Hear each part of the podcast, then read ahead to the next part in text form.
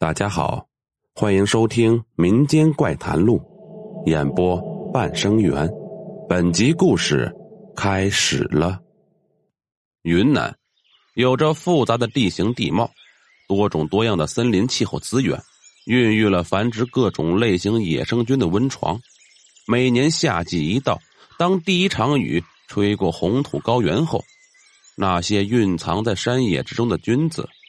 便都争先恐后的探出头，稀释天地的灵气和日月的精华，在大自然丛林中悠然自得的生长，不沾染半点俗世之气。那年暑假，我随同闺蜜回她的云南老家，一个群山环抱中的野生菌之乡。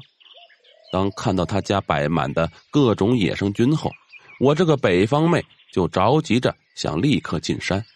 去捡拾那些漫山遍野的野生菌。次日清晨，我们很早就进山了，但还是没赶上更早的拾菌人。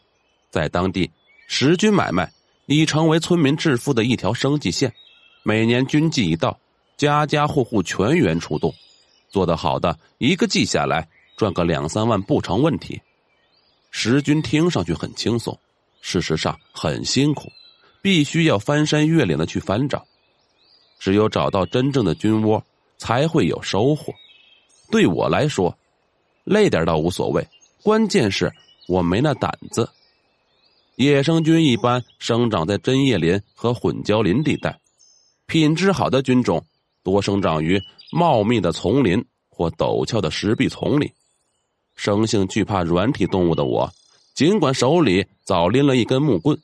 还是不太敢去翻动那些茂密的树草丛，很多时候我只能眼巴巴的望着兴奋的闺蜜，一次一次从草丛中翻出菌，然后再让我过去取出来装筐。新鲜劲儿过后，我对这种坐享其成的收获觉得有些无趣，于是我开始也大着胆子拨弄起草丛来。哪知拨到第三下时，惊扰到了一条花蛇的美梦，它突然一下窜得老高，昂着头，吐着红信子看着我，我被吓了个半死，我再也不敢去动那些幽深的草丛，只能闲坐在一旁看风景。然而，也有瞎猫碰到死耗子的时候。过一道岩壁时，我在两块石壁的缝隙中看到一大窝菌，这种菌看上去肥美饱满。无盖无柄，菌体上长满了一层纤细的绒毛，呈黄褐色，并没有明显的黑色花纹，状同老虎爪。待我喜滋滋的挖出来后，才知道这种叫虎掌菌的菌种很稀有。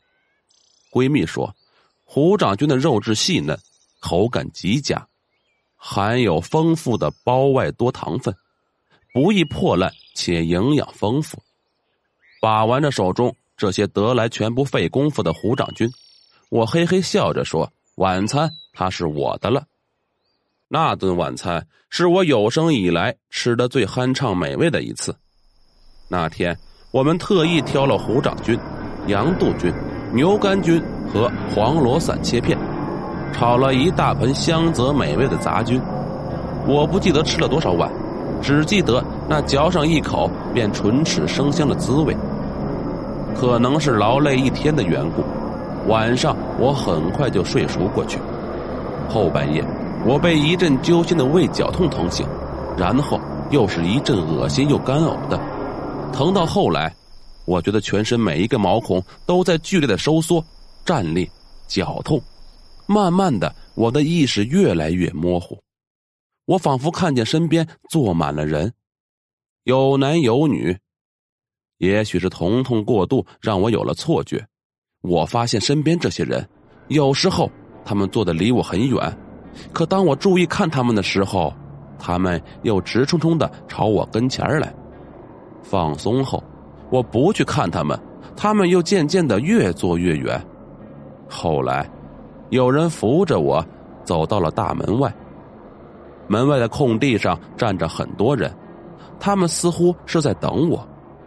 我跟上他们一起走啊走，走到了一个有雾气弥漫的地方。这里聚集着更多的人，有男有女，还有孩子，大家都在朝着同一个方向赶路。我也跟过去，继续往前走，又走啊走的，来到了前面有一道大城门的地方。我们停下来，开始挨个往城门里进。城门边上有人在催促：“快点，快点，门关了就不许进了。”到我的时候，突然从后面挤上来一个牵小孩的女子，她拐了我一下，我被绊倒了。等我爬起来想进城门时，发现城门已在关闭。最后一个进城门的正是绊了我一跤的女人。就在城门闭合的刹那，那女子回过头来，我分明看见，那是我新婚不久的小姨。小姨啥时候到云南来了？我还在犯迷糊的时候，没进去城里的人开始往回返了。我们又回到了那个有大雾的地方，沿着这雾蒙蒙的路一直走了很久后。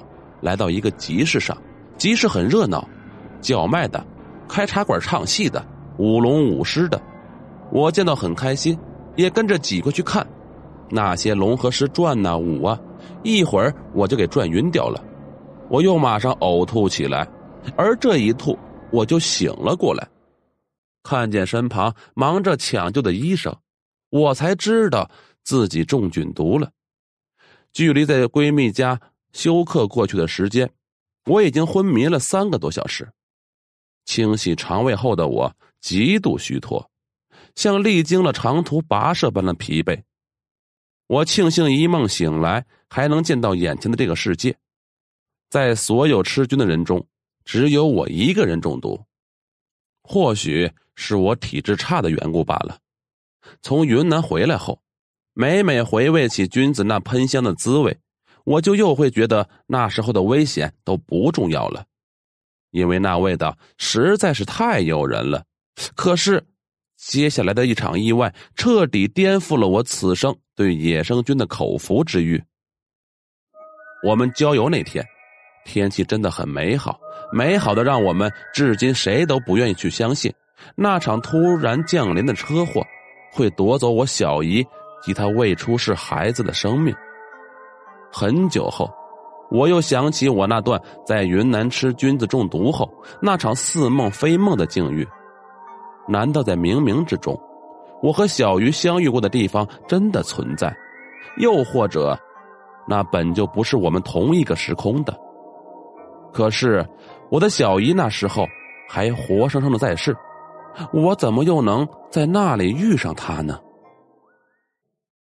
好了，本集故事。播讲完毕，如果喜欢，请点个订阅，我们下集再见。